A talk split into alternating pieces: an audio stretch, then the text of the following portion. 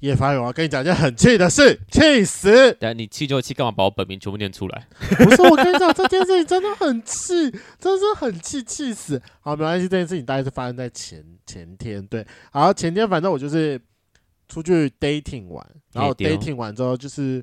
啊，因为蛮早的啦，大概就是吃个晚餐结束之后，就大概是八点多九点的附近。想说啊，这时候回家好像有点太早，因为他说要来我家抱抱睡。嗯，我就想说啊，那不然我们就先出去喝一杯酒，再回家好了。嗯、我觉得这是应该合情合理。对、嗯，我们就去喝一杯酒。对，然后我们就去了一间小巨蛋附近的。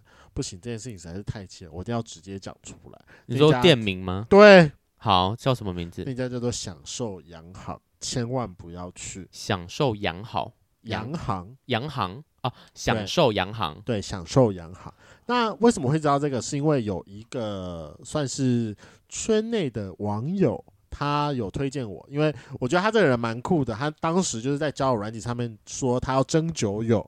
哦吼，对啊，我就是他的字节上这样打。对啊，我想说你既然你要征酒友，那我就来密你啊。对，反正酒友嘛，我不需要他知道他是不是我的菜。对，然后就给我推荐了，对，他就给我推荐了这一间。但因为他给我推荐之后，我一直都没有去喝，我就想说，哦，好吧，那就刚好，我就那天去，我就去喝，然后就去喝。嘿，然后反正你知道我的习惯就是到了那间酒吧之后，我的第一杯我一定会点一杯叫做塞卡的经典调酒。嗯。对，因为它就是一个我蛮熟悉的，然后刚好那个时候人头马有在做活动，就是只要用它指定的酒款做塞卡，或者是用它当基酒的酒，你只要喝两杯，你就可以参加他们的一个扭蛋活动。哦，讲一下，人头马是一个酒的牌子，对，它大概有一半以上的选项，哎的奖项是再来一杯，嗯嗯嗯，对，就可以再点一杯，就是那个店的活动。对，那我跟你讲，我一开始就会觉得说，哦，这件事情也就是好啊，那我就我就。玩一下，我就玩一下嘛，反正一间店喝两杯酒蛮正常的。对，但他开始调塞卡之后，我就觉得怪怪的，因为正常来说，大家一般人一般知道的雪克杯是那种三节式的，三节式就是那种呃，我就是比较短的那一种。嗯嗯嗯哦，OK，反正就是有可以分三节就对了。对，它可以分成三节的，就是一般你在手摇饮手摇饮料店比较常看到的那种，就是三节式的。啊，所以还有别的，我不知道还有别的。有另外一种是两节式的，这是在夜店比较容易看得到的，塑胶，哎，也不是，有点塑哦。你应该知道三节式最下面的那个是主要装东西的嘛？对啊，对啊。那你在夜店看到两节式，你应该是看到两个主要装东西的扣在一起。哦哦哦。对，那就叫两节式的。哦，OK OK OK。对。可是正常来说，两节式是因为它里面的空间比较长，对，所以说正常来说你会用两节式，是希望说它。它的那个你说摇晃的摇晃的距离会比较大，你才会选择它。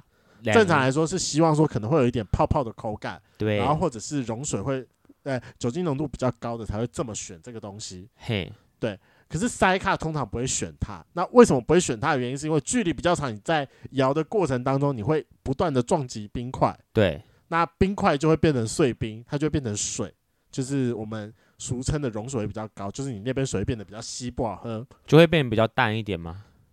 是被水冲淡了啊？对，被水冲淡，就是冒数增加，嗯，对，但是那个酒精浓度变淡，对，酒精浓度变淡。OK，通常来说，就是那那种酒，就是酒精浓度变淡之后，它的味道会被肢解掉。OK，这就是一个调酒的原理，没关系。重点，这不是重点，重点是他一开始 先拿哦，没有，好啊，这其实是重点啊。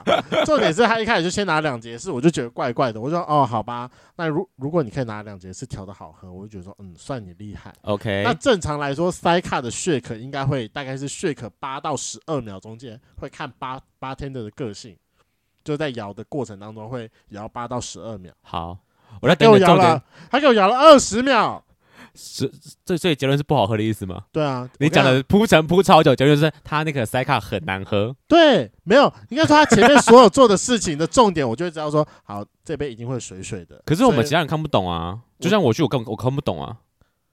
哦，所以不用啊，所以我跟你讲，我我是从前面就可以猜到结果是什么。哦、OK，OK，但正常人就是喝到之后才可以猜到结果是什么。好，好，没关系，果然这边来了之后跟我一样喝的就是，嗯，水水的，没有什么酒感。然后香气上没有什么层次，哎，味道上没有什么层次。重点是因为正常来说，塞咖啡在上面会喷一点柠檬油，所以理理论上来说，你喝之前应该要可以闻到非常重的柠檬味。嗯嗯嗯嗯，它喷了，但没有味道，好神奇哦。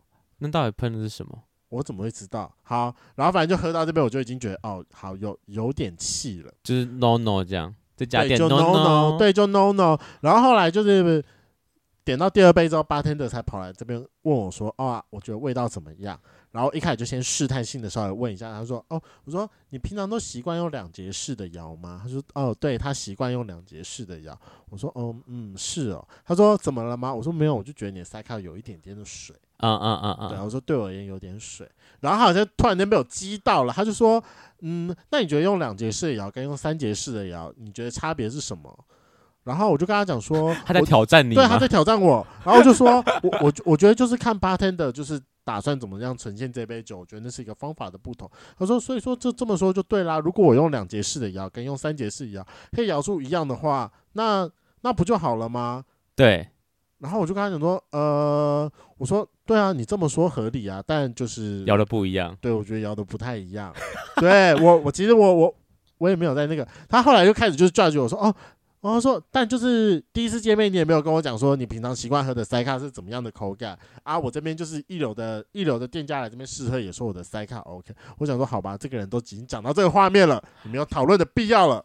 不是啊，就是我觉得就是客客人应该说来这边喝的酒客，然后讲出他的一些不开心的地方之后，他应该都觉得说，哦，好，我收到，或者是我可以做怎么调整。对，他就直接跟你说没有啊，别人喝过都说没问题，就你就你就有问题。对，没错，这到底谁听到会开心啊？我觉得可能就是礼貌上，正常来说，如果你想要长期经营这个客人，尤其是他，我觉得他可以马上可以讲出说这些东西的话，代表说这个人应该是常喝酒的人。对呀、啊，所以说理论上来说，他会是一个蛮好的老老顾客。但是结果就是，就正常来说处理方式，就是要么请杯 shot，要么可能再摇一杯，然后不然就是再基本一点，就是跟你道个歉，嗯、说哦没关系，那你下次来就是跟我讲一下。对，嗯、然后如如果你可能不不想要这一杯。这一次就招待你，就说没关系，那你下次来我再请你一杯。嗯嗯嗯，但你就知道说让这个人有再下次来的机会，我觉得好。但重点就是他都没有。后来要要走之前，我就跟他讲说，我跟你讲，我觉得这杯塞卡，就就算在小巨蛋旁边，我说我就对他蛮好的，我就说我觉得他可能最多就是卖三百五，如果超过三百五，我会气死。你跟谁讲这件事情啊？就是跟我 dating 对象，嗯、就跟我去。就你知道结账的时候那一杯多少钱吗？多少？四百五啊。不便宜呢。对啊。给我这种水准，给我收到这种东西，我真的是差点气死。就是地段的问题啊。对，然后后来我就气不过，我回家之后我就跑到我家旁边的 Chance，然后再点一杯塞卡吗？对，再点一杯塞卡来吸我的舌头，然后把这件事情就是跟他们讲，我快气死了。哎、欸，你讲这个让我想到，我最近去喝酒，就是我最近哎、欸，我忘记跟谁，反正就是会去那种比较呃认真喝酒的店，就不是不是那种同事酒吧。工程师男吧？对，跟他有出去，他好像要跟谁啊？反正就是。一两次，但最近我发现呢，因为我可能喝酒喝的比较多，然后我每因为我每次去我都是讲我的酒感，我想要喝什么感觉，但我不知道我要喝什么东西。他们送上来之后呢，有一次。送上来的东西，我一喝就觉得我不爱，我就是不要这东西。然后他们就来关心我，就说你觉得喝的怎么样呢？我超直接就说这杯我不喜欢。他说为什么不喜欢？我就说我觉得我不要有酒感啊，但我可以浓一点。然后他们就说呃，所以是什么味道不喜欢？我说对，我不喜欢这个味道。后来我才知道，原来我不爱威士忌的味道诶、因为我每次他们问我说你要什么酒、酒基酒的时候，我从来讲不出我不要什么或者我要什么。对我来讲，我就觉得我就是说我要甜的、酸的，酒感不要太重，但我可以浓一点。我都是 always 这样讲，他们就会推荐我一些酒，这样大部分就是。但我现在我反而我发现我会很直接就跟他说我不喜欢这个，因为以前我不喜欢，我就推给旁边的人就说，哎、欸，这杯我不喜欢，然后可能你或者是琪琪就把我把它喝掉了。对，现在我会直接跟他说我不喜欢，他们就帮我换了一杯。正常来说都会换。对，然后我就说，天哪，我是不是要变 OK 了？就是顺便也开始学习我到底哪些酒我不喜欢了。我现在知道，我跟大家讲我我我要喝什么酒的时候，我就说我不要威士忌的基底，就是我现在学到了。对，你现在学到这样，我讲。可是其实你这个点法其实就已经超级 OK 了。我曾经把你的这个点法跟我的那个 bartender 的朋友说过。你说酒感不要太重，但我想要浓一点。对，这个其实超，我刚刚这其实超级难的。那就是你的问题，我不知道了啊，就对啊，因为这种就是这种调法，大概只有大概只有一个解法，你用大量的酸跟甜把你的酒感压盖住，对啊。所以说你唯一的选法就是变得很大一杯，哦，这是唯一的解法。但如果你要少杯，然后酒精浓度又要，哎、欸，你要小杯，然后但你酒精浓度又要高，这基本上不太可能。那我应该怎么点比较好？如果要我想，就是你知道我想我喜欢喝什么，那你觉得我要怎么点会比较好？我想应该说，你你这个点法唯一有可能出来的就是那种什么长岛冰茶那一系列，你知道，就是那种很大杯，然后用了大量的果汁酸甜，然后把你的酒感压掉，这大概就是唯一的解法了。我不介意啊，但他们从来没有上过长岛长岛冰茶给我，我不知道为什么。我、哦、我去过这么多次，从来没有一家店给我上长岛冰茶、欸。因为其实，哎呦，因为其实长岛冰茶的酒感很重啊。我知道，我知道啊。啊啊，因为它酒感很重吧？对啊，它太多那个，它一定就是选基酒下去，它一定就是选用店里的特调给你，但它一定会给你用非常大量的果汁去压过它，去压过它。哦，好合理、哦。所以就是通常你来可能就是很大一杯，也不会耶。好吧，反正那好了，下次我会试着调整我的点法，不要给这些 bartender 造成他们的困扰。Hello，欢迎收听《贵圈真乱》，我是雷梦，我是发源。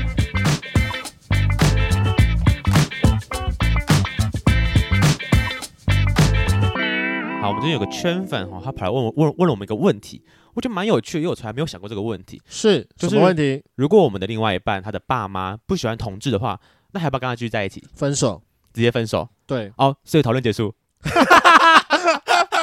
你知道他，因为他说他的前任就是他，呃，他遇到个前任，然后他的前任的爸妈就是不喜欢同志，不支持同婚，然后他们就他没有讲很，他没有打很多细节，反正结论就是他妈妈直接说我们这个圈粉是废物，然后就觉得是你把我的儿子带坏了。其实有点有点像曾经浩浩有来讲过，他分浩浩不是分享过他的第一任就是这样吗？啊，第一任的是是第一任吧，反正就跟他在一起很久的那一任。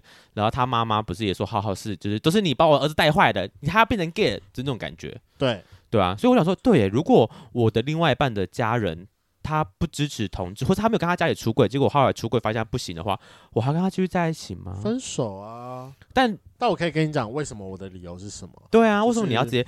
你很果断呢？嗯，我觉得，我觉得没有什么好讨论的原因，是因为这是一个状态跟一个磨合的问题。但我现在已经知道我现在目前的状态跟选择的话，那我不会想要再去进行这个磨合，因为我觉得，嗯，我我我没有想要介入你跟你家人的那一块。那我可以，我可以一开始就先选择一个我我我不需要去担心的。那原因是什么呢？是因为所有的圈粉都知道，说我跟软壳蟹在一起，就是 分分合合了蛮长的一段的时间。那软壳蟹他本身就是一个非常接受自己的性向，而且他已经跟家里面出柜的人。那个时候在相处的过程中啊，我们在路上牵手、拥抱，甚至到接吻，对他而言都算是一个蛮蛮正常的，蛮正常的。那随着就是这这些年，不管是做节目，还是对于自己的自我探索来说，就是。性向这一点也是越来越稳定跟坚定一点，那所以我觉得这一点对我而言其实是蛮重要的。那我觉得我们可以猜猜猜一些细节出来讨论好了。对，就像你刚刚提到的说，如果这个你的另外一半他怎么讲，他还没完全没有出柜，所以你应该说这种人你就完全不会想跟他在一起。就是他是个深柜的话，其实你会直接 say no，根本连在一起都不会在一起吧。我不会，对对。那如果他是跟呃身边的朋友已经出柜，只是还没跟家里出柜，但他在外面其实 OK，可以牵手、抱抱、接吻，这这这样子的话，他还没跟他家里出柜，那这个状态下你有跟他在一起吗？这个状态吗？他还没跟家里出柜，但他在外面其实还蛮 OK 的，他朋友或者同事可能都知道他这个身份了，他不排斥跟大家只讲讲这件事情，因为我觉得这种状态啊，我跟我家人、跟我朋友出柜，但我爸妈不知道。那我就会开始跟他聊说，他未来有没有想要出柜的问题。那原因是什么？因为分这么早还没在一起前就跟他讨论吗？还是在一起之后才会讨论这件事情？哎、呃，这这件事情应该是蛮容易被讨论的吧？就是一定会问说，哦，那你现在目前的，就是你有没有跟家里面出轨？这不是最一开始认识闲聊就会聊到吗？会会啊会啊会啊，那会不会跟家里出轨啊？那你就会那个啊。通常人外遇到这个就是没有嘛，那你不是下一句就是说，那你未来有没有打算要出柜吗？哦，你会吧？这是应该是蛮蛮常接的问题吧？会，但他就是我我我真的把它当闲聊，他不会是我在择偶的条件之一啊。就是好，但我我会先讲我的原因是什么，是因为首先第一个阶段就是我已经说在外面牵手那个我一定不能接受的原因，就是因为呃，反正我我在前几集的时候有聊到，我之前在跟我之前的一个暧昧对象前阵子。就是有在重新暧昧的事情，哦，对，他就是一个我稍微在路上勾到他的，我只是稍微搭到他的腰，他就会跳到跳的老远的那种人。就是他在外面不能有那种肢体接触了。对，因为我发现我我还是一个蛮享受肢体接触的人，当他不能这么做的时候，他对我而言是一个蛮蛮蛮大的一个抗性。我，我必须得说，如果是就连是我在外面，我还是想要跟我的另外一半有一些亲密举动。如果不行的话，我会觉得很蹑手蹑脚。我会对我会觉得很蹑手蹑脚。但如果说只是偶尔出现在某一些对于你而言是特别的地方，例如，例如你家附近，然后你现在这个阶段你没有跟家里面出柜，所以你在这边为了避免邻居或者是你家有可能会不小心看到，你要避开来，因为像我可能两年前回云林，只要出现在我家附近这件事情，我也会做，那我接受。哦，反正这对我而言就是整个一两天的事情，或者某某一小段时间的事情。哦，就是在外面你还是要有自己接触，但如果他回到一个他相对必必须要隐藏一点的地方，其实这种短暂的这种短暂的分开你 OK，也不讲分开，就短暂的这种忍受你还 OK。对，这种短暂的忍受我还 OK。OK OK OK。那一直到就是最近。就是我又做了我人生中的另外一个新突破，因为就是圈粉知道吗？就是雷雷蒙雷蒙有跟妈妈出柜，那我我对对对对，你已经出柜了吗？你不是只说你妈给你投直球，然后你没有？我后来我后来我后来有做回讯他啊哦，对啊，欸、你怎么没有 up 到这个吗？我已经在节目上讲很多次了，没有我在帮大家顺那个你知道路线这样，哦、我将要装白痴。你不是想当白痴的吗？好好，OK。那反正我最近进入到另外一个阶段，就是我最近又在跟我妹出柜了。对，所以你妈知道，你妹不知道，这不是？我妹，我妹应该也就早就都知道了。啊、但是就是因为我前阵子是是我对我妹投直球了，哦、已经不是我妹对我投。就上一次你妹来你家，对，就上次我妹来我家的时候，我们就躺在那边聊，然后她就在跟我，她就在跟我聊说，就是。就是她，她现在她个人是她男朋友，就是第一任女朋友，然后也是第一个女人，她就觉得有点不太习惯。什么叫第一个女人呢？哦，就就是你都第一次吗？对啊。哦，她男朋友是处男。对，她男朋友是处男。Oh my god，你妹很。很伟大，对，我觉得我们很伟大，因为我有反触情节。对呀、啊，那没关系，我继续讲。但因为我妹就觉得说她男朋友这样太不应该了，不懂得跟女人相处，所以她最近非常鼓吹她男朋友出去外面 dating，甚至是会开开查某啦，开查某哦，开查某，开查某啦，开查，看你是当车子要开，是不是？开查某？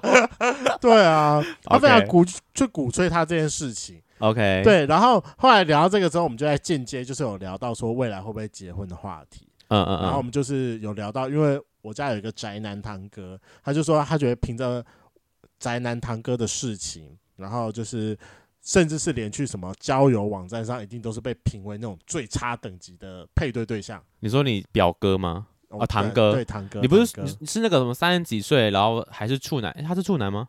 感觉是处男哦，应该是处男的那个堂哥。对对对对对，OK，就是他，就是他，对吧？他不，你不是你阿妈还是阿妈？不是叫你们要带人介绍给他吗？对啊，但就没有人想要，觉得他条件那么差。他工作好吗？他工作，但我。我跟你讲，因为他他原本在医院工作，工作应该算还不错，但是自从今年三月离职之后，他就在家里面蹲蹲到现在，蹲到现在，那真的不行。啊、我觉得如果他这个人没有交，就是他没有任何感情经验，然后长得又不 OK，啊、除除非他工作超好，不然我真的觉得没什么机会了。我觉得，对，我觉得他没什么，而且他又是一个很放弃交际的人，然后他平常又不交际，你知道，就就连现在我过年跟他相处的时候，我们的话题也都还停留在最近哪一部动漫好看。你说他几岁？他。大我三岁，我现在大概三十吧，二九三十那附近。还是直男都喜欢到三十岁还还会聊动漫呢？我是不会啦，我会偶尔看，他就是我偶尔的一个消遣，但他他已经就会是私私人时间，我不太会讨论。OK，可能一些比较大的，我好像偶尔会聊一聊。我好像也有那种类似的堂哥，哎，我我的是表哥啦，但跟你状况很类似，嗯、就是年纪一大把，然后看起来就是没人要，然后也也也也会喜欢跟我聊动漫，因为他在。屏东，他就会说：“哇，你们北部有动漫展，好棒哦！”对，我真的接不下去。他也是每年都去接动漫展，然后我 我也有点接不太下去。好，我我要先说动漫展没有不好，只是他那个话题我接不下去。对，因为他就不是一个我平常会有的兴趣。OK，好，我们拉回来。对，好拉拉回来。反正他就是一个这样的人，然后甚至是他现在身上最多的存款是存在他的游戏里面，那我觉得有点惊讶。他说这是我另类的存折，有会增值吧？其实我发现有些游戏理论上来说会增值，因为后来就是有没有卖账号的问题。好，那这不是重点，这我不教举他了。哈，然后就因为提到这件事情之后，我就把我前阵子就是去交友软体配对的事情，因为你说你跟你妹对我这件事，对，我就有聊到这件事情啊。我我我不是我不是就是有有那个在节目上有说过，我因为我最近很爱，就我就想要去考试九师，所以我就就 FB 报名了一个。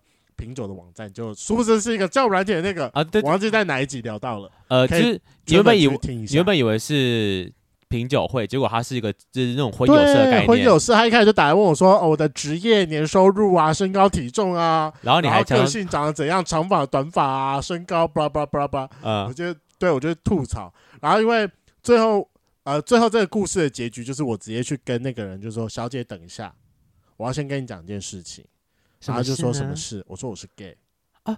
他说啊什么？我就说我是 gay 啊。你说什么？我说我是 gay。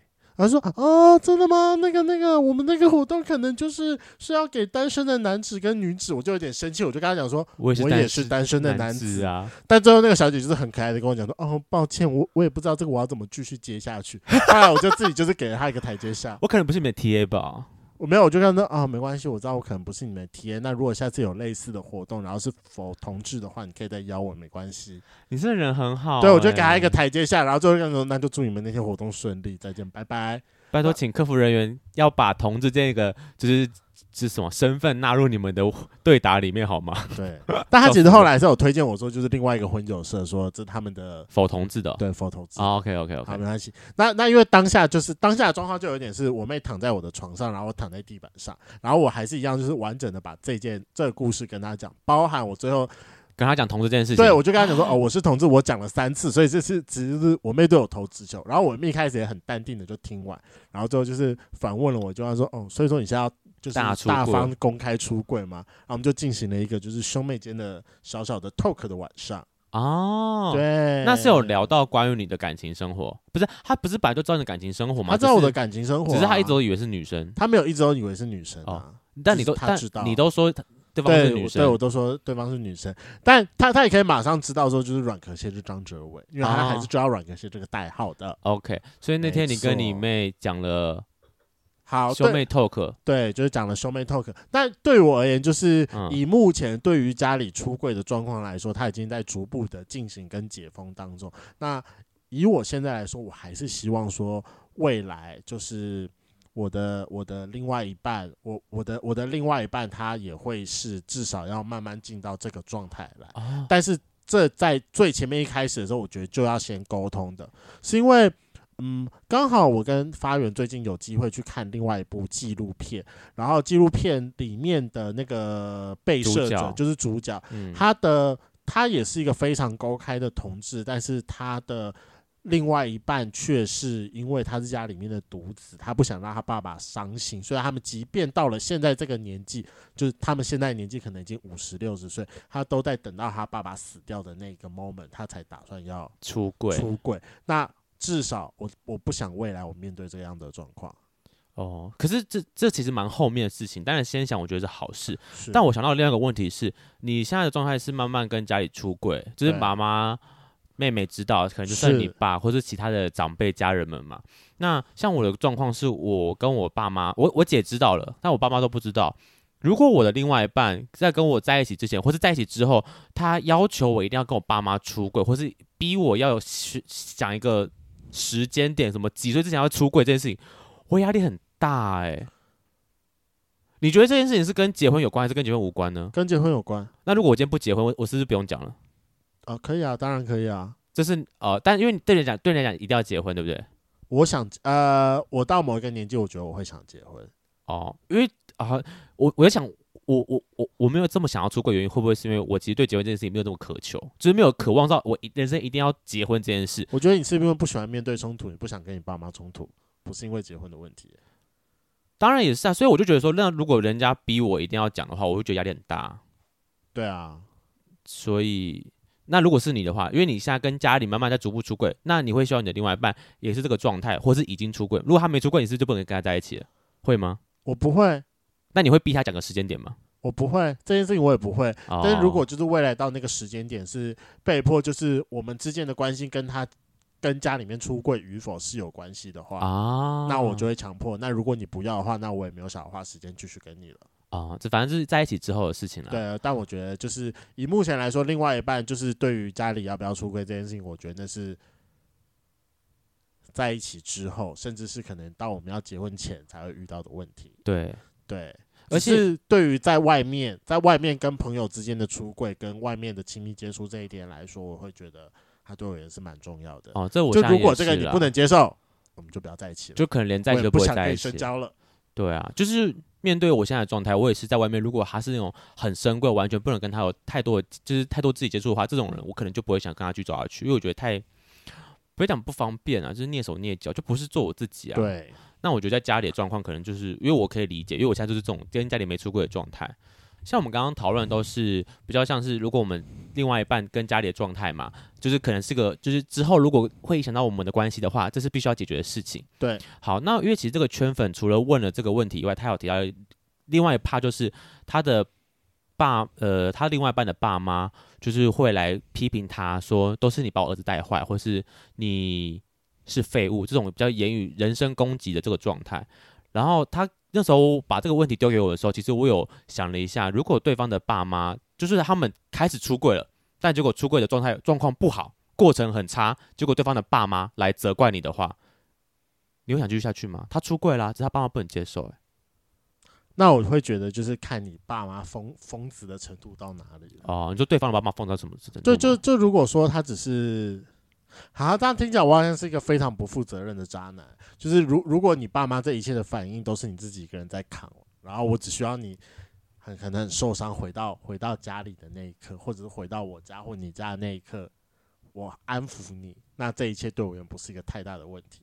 哦、但如果要求到说我要陪你一起去面对他爸，面对这件事情的话，我会我可能会陪你玩个一两次，但如果长期以来这件事情都无法解决的话，我会直接跟你讲，那我不玩了。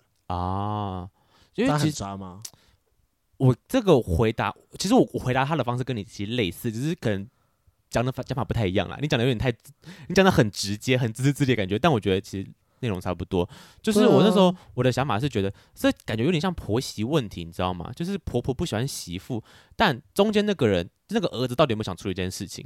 如果他今天跟就是我的另外一半，他跟他爸妈出柜了，结果后来发现出他爸妈不能接受。当然，我会觉得对对方长辈一定需要时间来慢慢接受这件事情，uh -huh. 所以我没有想跟他们 fight 这件事。那但我觉得，如果他的爸妈影响到直接影响到我这个人，他们来直接人身攻击我的话，那我就会认真思考要不要继续下去了。因为我觉得中间那个人，他就是我的另外一半，他应该要出来制止这件事情。哎，我觉得以我现在，他应该要疏通协调这件事情。我会觉得应该是要这样。我我觉得某一方面来说，好，先不管你的角色到底是一号还是零号，理论上来说，你的生理是一个男生。哦，对，就是这跟一零我觉得无关。对，我觉得跟一零无关。我觉得不管怎样，你生理是个男生，你面对这件事情，你就是要解决。对，因为那以你的另外一半来说，我最多最多，我觉得我做到最有礼貌的一件事情就是。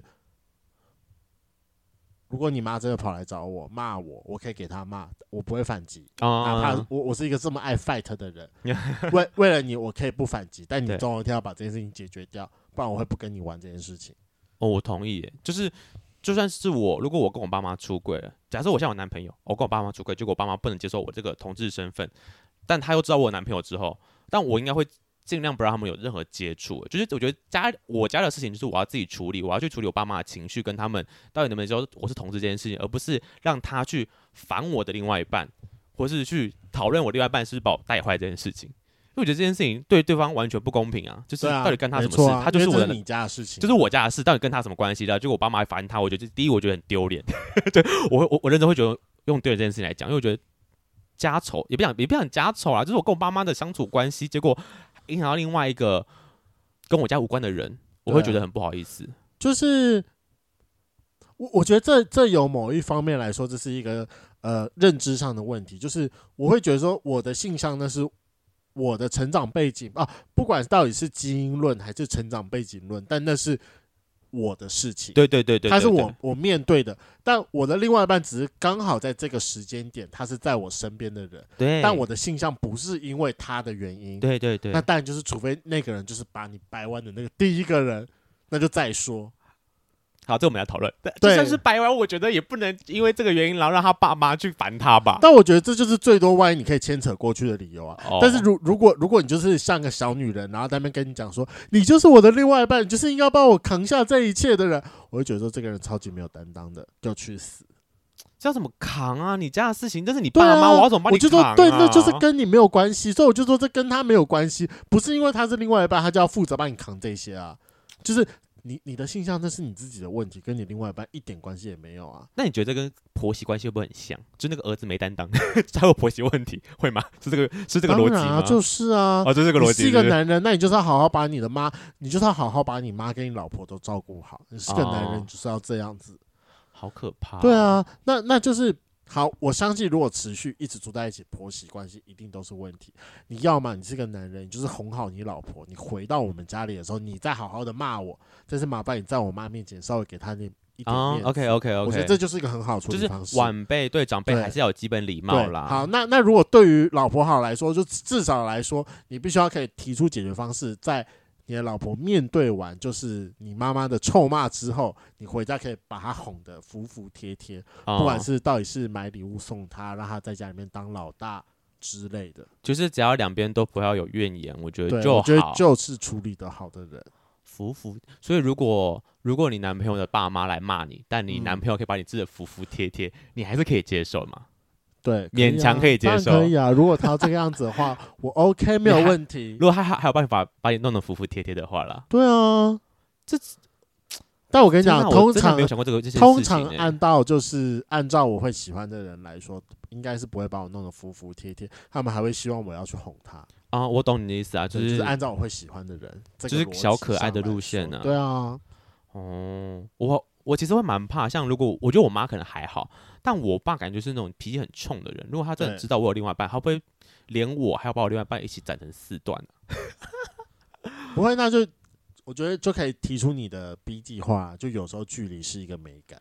就是哦，我们前阵子不是就上了沈老师的节目？是，就是哦，大家可以去搜寻 Teacher Shen。是跟老师上床，对，我们上了我们人生第一次的 YouTube 节目，这样。我们也是首次在外面大大露脸，天哪，这 就是完全没有遮的无码版呢，无码版呢，完全没有眼镜跟口罩。那我等下先跟大家讲，就是大家不要觉得说那是发源的。就是发发源的长相，平常不是长那样，他只是刚好那天晒伤，脸看起来有点油油的。然后我刚好位置比较前面，所以看起来比较大只。我跟雷梦虽然我还是大只一点，但我们身形没有差这么多。大家都觉得说发有人说什么，哎、欸，但他讲的蛮可爱，他说我像是什么可爱的大龙猫哦。我说龙猫，我觉得其实还是没有我，我看起来难过。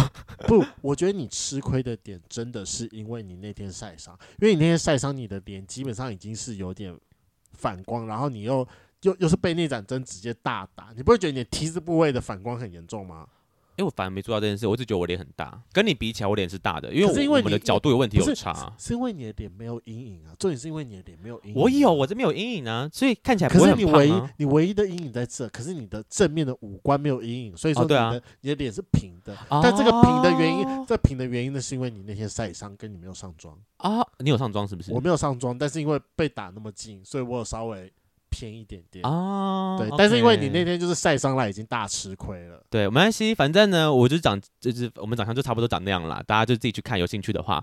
好，嗯、那那天的话，其实陈老师有问到一题，就是呃，跟爸妈出轨这件事，就是因为我我节目上我也讲了一样的话，就是如果我爸知道我很怕，他会把我就是斩成四段，然后把我丢出家门，赶出家里之类的。对。对对，所以我那时候讲出的解决方式是，我觉得我应该有自己的独立生活能力。如果真的家里不能接受我是同志这件事的话，我觉得先暂时离家一阵子。我觉得就是让，就像雷梦刚刚讲的，有有点距离造成那个美感。当我可能久久回家一次，我爸妈可能就会比较淡化对我同志这个冲突感，反而觉得哇，儿子终于回来了这种感觉。对，没错，对吧？所以你妈现在看到你还会再提起同志这个问题吗？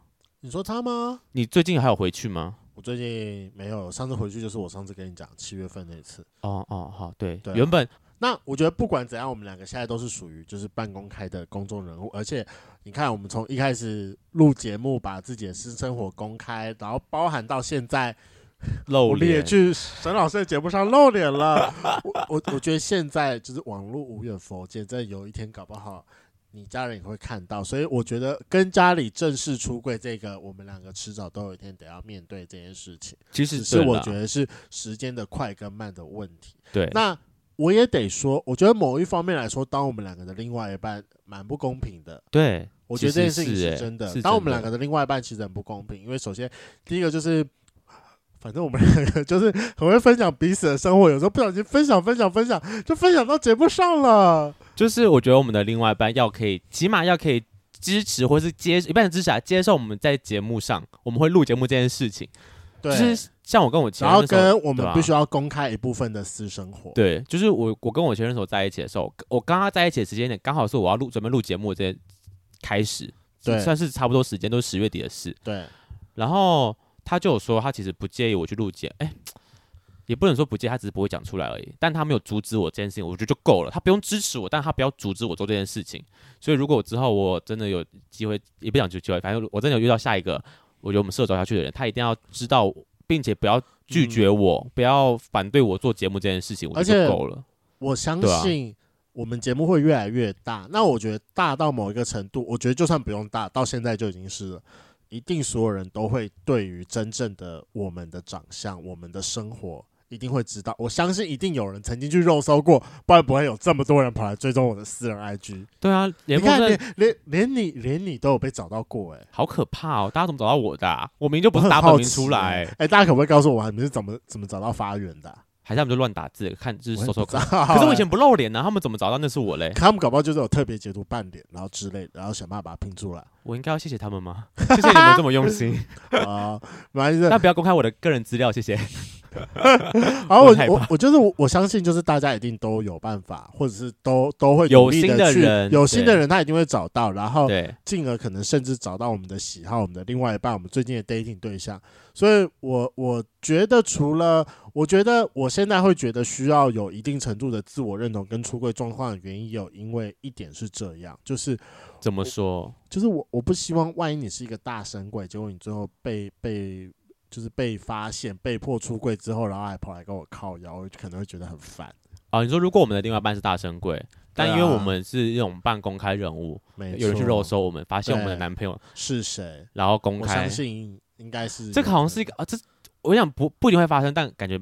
只是是有这种可能性，有这种可能性，但我会想要避。如果我想要避开这件事情，那我就觉得，那我就一开始就想办法避开吧，就不要找大神鬼、啊、那种感觉。啊、没错，而且就是就是像我们之前状况，就是我前面已经说了，我还是需要某一些程度的肢体接触，所以我觉得大神鬼应该也是不适合我。对了，这件事情是刚刚好的。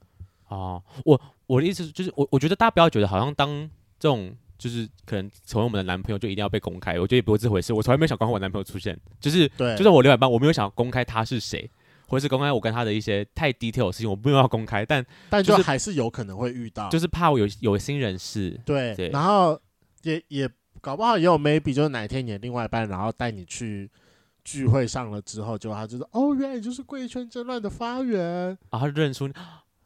哎、欸，我真没想过这件事情怎么办？我我我会不会这样子找不到另外一半呢、啊？找不到男朋友？不会，我觉得你不会，真的、哦、不会。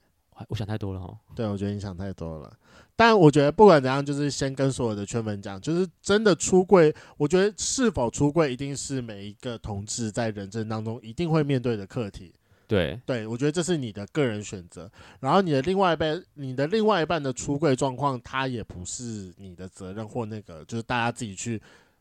呃，确定好这件事情，然后至于怎么样的人适合成为你的另外一半，那就是每个圈粉自己去评估，慢慢摸索了。对，没有说这集我们有讲出我们两个各自的想法，不是说一定要出柜才能跟对方在一起。对。但如果你 OK，我觉得舒服自在就好。哪怕有两个大神柜，就是在一起的很开心啊。哦，就是彼此都是大神柜这样。对，我跟你讲，我真的有遇过哎。哦，真的吗？就是两个都是大神柜，什么什么，从高中就啊，之前不是也有那个路过吗？同志咨询热线那个也有点像啊，就他们会觉得说，就是。他们在一起就是属于他们的事情，然后也完全，哦、对对对，然后也可能也因为年纪小小就跟另外一半在一起，然后就完全放弃跟同志圈的接触，也是有，或者是完全不想要找同志圈的人。反正我就有另外一半啦。嗯，对啊，没错。我觉得就是找到一个舒服相处的方式就好。嗯、但如果真的想认识我们的话。我们就是比较公开一点哈，大家有心理准备。对，先有心理准备。那如果大家在局出柜上有任何害羞想要就是心里面要聊的话，欢迎投稿我们的圈粉来信，或者是就是 IG 私讯私讯我们，我们都会回你们讯息。如果你们有非常急迫需要跟我们讨论的问题的话，你可以 IG，那可能圈粉来信我们就会到一个量，或者是我们觉得你的故事非常值得讨论，我们就会拿出来讨论。对，就是刚好这个问，我觉得今天这个圈粉问的问题。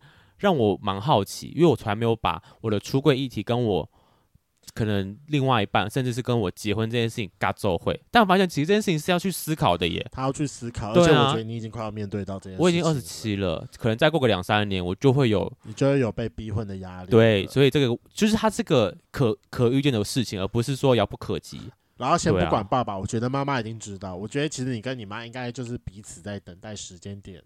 对啊，哎，我跟你讲，谁要先投资？我我跟你说，我妈出国这件事嘛，我知道，就跟我讲啊。对，反正我害怕问我讲说，我 有没有旅游不便险？对，对，对，哎，科普一下，跟客跟各位圈粉讲，哦、现在所有的旅游不便险一定都要你出发前五天买才买得到。对，就是、除了有一家南山的，南山最近出了一张，但还是要二十四小时之前。这点很重要，你知道我那时候多好笑？我妈要出国，我到前两天，我自己是保险业务员哦。我前两天想说啊，我没有帮我妈弄旅那个旅行险的，先帮她出一张单。然后我说，可是我们家没有不便险。然后我开始当天呢，我这边找了半天，发现因为以前都是线上投保很方便呢、啊。对，以前线上投保。殊不知两年过后，全部人都关掉线上投保这件事情。对啊，对啊，我到处密，啊、我密了你，密了我比较好的，就是就是同行的朋友，大家。大家都出不了，我觉得好吧，我放弃了，不便险。没有，拜拜。那是因为你那个时候就是你看到你妈的时候，她已经就是飞出去。